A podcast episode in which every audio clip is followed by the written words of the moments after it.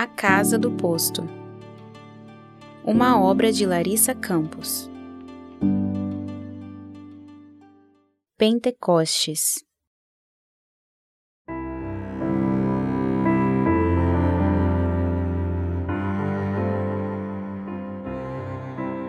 O vento zunia quando as primeiras línguas de fogo apareceram. Elas entravam pelas janelas, repartiam-se e pousavam sobre os corpos daqueles homens tementes a Deus. Naquele momento, cada um deles recebeu o abraço do Espírito Santo e imediatamente passou a falar numa língua que apenas o Espírito Santo permitia que eles falassem. Glória a Pentecostes. Disse o padre ao terminar de explicar a passagem bíblica. Após as palavras do sacerdote, as pequenas chamas entraram pelas portas da capela, assim como nas Escrituras, e brincaram sobre nossas cabeças. Uma delas passou ao lado da minha orelha direita e flutuou em direção ao altar, sendo notada por um garoto que estava no banco ao lado. Ele se levantou, ergueu um dos braços como se quisesse tocar a língua alaranjada, mas foi contido por uma senhora. Mais do que um exercício de fé, as idas à igreja funcionavam como exercícios para a imaginação. As chamas estavam dentro do templo, fora dele, em todos os lugares. Desde o primeiro incêndio na região, a história das línguas de fogo me visitou.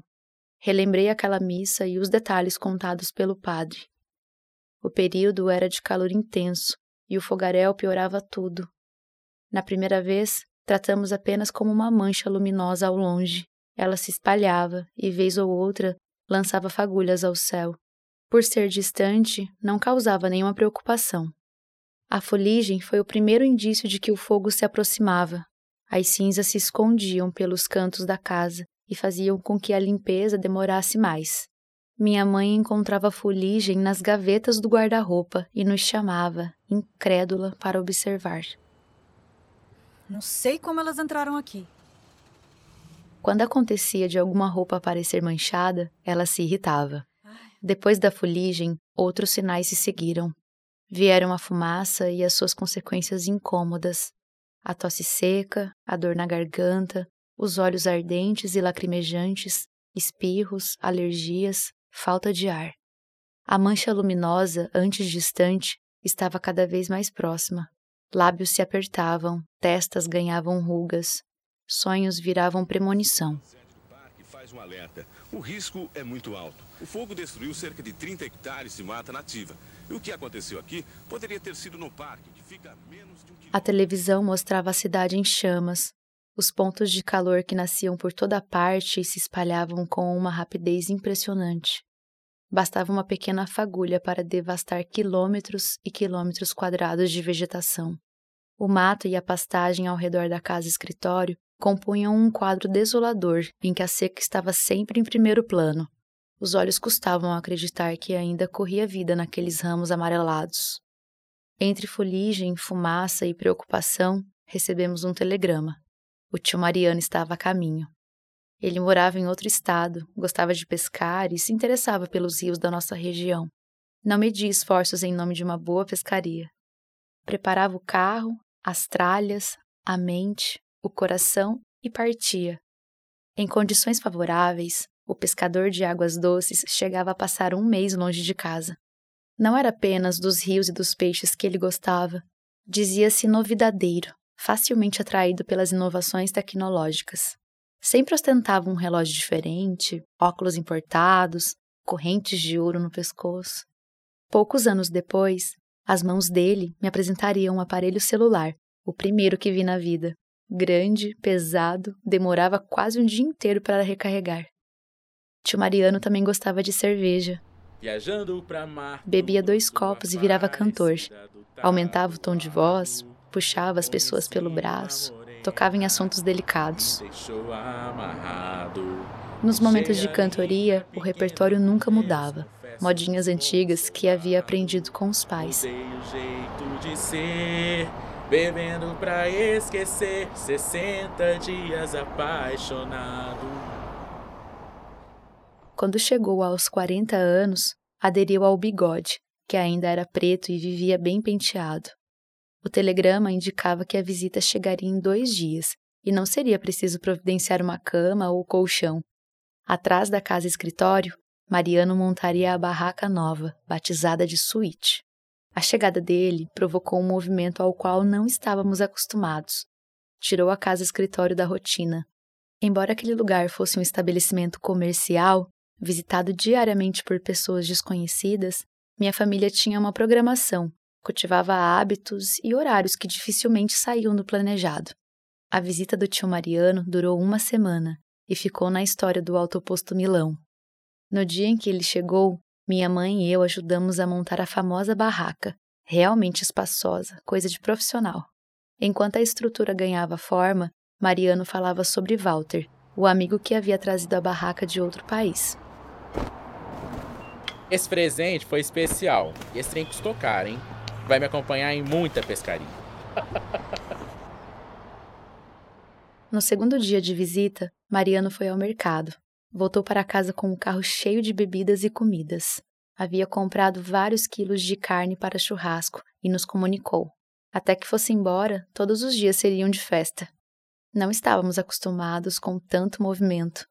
Todas as noites, por volta das oito horas, ele espalhava cadeiras ao redor da suíte e acendia a churrasqueira. As rodadas de bebida e carne assada seguiam madrugada adentro. Após passar uma semana no posto de combustíveis, tio Mariano retomaria a viagem. O destino era um famoso rio da região. Ele estava animado com isso e não parava de falar sobre as espécies de peixes que esperava encontrar. Também falava do calor, do tempo seco e sobre o quanto aquela fumaça no ar prejudicava sua respiração. Insistia em dizer que na cidade dele não era assim. O comentário não agradava. Na véspera de sua partida, tio Mariano decidiu que daria um festão. A essa altura, o acervo de piadas dele havia se esgotado. Dentro da casa-escritório repousavam duas caixas térmicas cheias de bebidas alcoólicas, e segundo ele, aquele seria o dia de acabar com elas, pois não pegaria a estrada com a carroceria da caminhonete tão cheia. No fim da tarde, ele iniciou os preparativos. Pegou vassoura, rastelo e enxada para organizar a área ao redor da barraca. Arrancou alguns matos, varreu folhas secas que estavam espalhadas pelo local, fez um grande amontoado delas e se pôs a procurar um saco de lixo para colocar tudo o que havia recolhido. Antes de encontrar o saco, avistou uma caixa de fósforos no painel do carro e pensou que o fogo acabaria com aqueles resíduos de maneira mais prática. Quando a fina fumaça negra subiu e tudo parecia sob controle, ele seguiu até a casa-escritório para buscar água tinha a garganta seca, os olhos ardiam. Na cozinha, tio Mariano pegou um copo e a jarra de vidro que estava na geladeira. Então caminhou de volta à área onde a barraca estava armada, atrás da casa. Mas não chegou a beber a água gelada. A estimada suíte estava em chamas. No desespero, tio Mariano usou a água que tinha em mãos para tentar apagar o fogo. Não sabia ao certo como aquilo havia acontecido. Uma faísca devia ter atingido a barraca e provocado o estrago. Ao perceber que a água da jarra não havia feito a menor diferença, o homem correu pelo pátio à procura de uma mangueira, gritando pelos frentistas para pedir ajuda. Olha o fogo, moço! Ainda tinha esperanças de salvar a suíte. Acorde aqui, moço! Acorde aqui o fogo!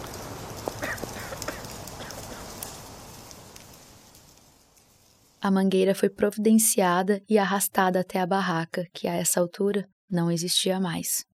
Para piorar, o fogo ganhava força as labaredas cresciam e alcançavam a vegetação seca aos fundos da casa-escritório. Não demorou para que o mato que contornava o poço de combustíveis ardesse em chamas. Apavorado, meu pai entrou em casa e nos mandou sair de lá. O fogo estava tão perto que era possível sentir o calor entrando pelas janelas. Embaixo dos nossos pés havia reservatórios de combustíveis e, com isso, um aumento de temperatura poderia mandar o lugar pelos ares. Sem nada nas mãos, minha irmã e eu corremos ao lado de nossa mãe rumo à estrada do posto, distante o suficiente para que pudéssemos nos sentir a salvo. Enquanto isso, os homens brigavam bravamente contra o fogo, resistindo diante das labaredas cada vez maiores. O tio Mariano estava entre eles, tinha um rosto preto por causa das cinzas e corria carregando baldes d'água. De longe, tínhamos a impressão de que as chamas engoliriam a casa-escritório. Entrariam pelas janelas da construção feito as línguas de fogo de Pentecostes. No nosso caso, não haveria pessoas cheias do Espírito Santo. Haveria homens e mulheres sem nada, privados do pouco que tinham conquistado.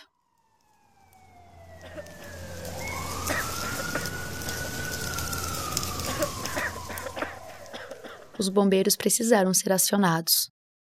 O mar de fogo, que no início era apenas uma mancha luminosa ao longe, chegou até nós e mostrou sua força.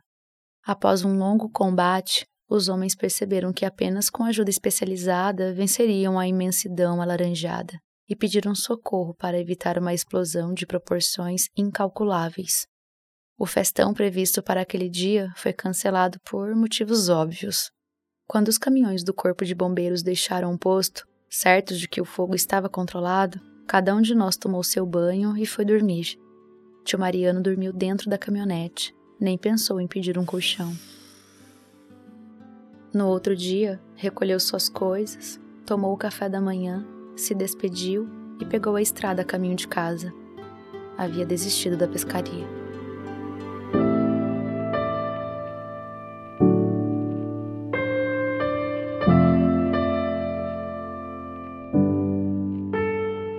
Neste episódio, contamos com as vozes de Camila Cecílio como Silvina, René Dios como Padre Rogério, Nara Assis como Maria e Ayrton Marques como Mariano. A produção é do estúdio Altia Podcasts. Esse podcast é uma adaptação do livro A Casa do Posto, de Larissa Campos, publicado pelo selo Auroras, da editora Penalux. Para adquiri-lo, entre em contato com a autora no arroba laricampos10 no Instagram ou no site laricampos.com.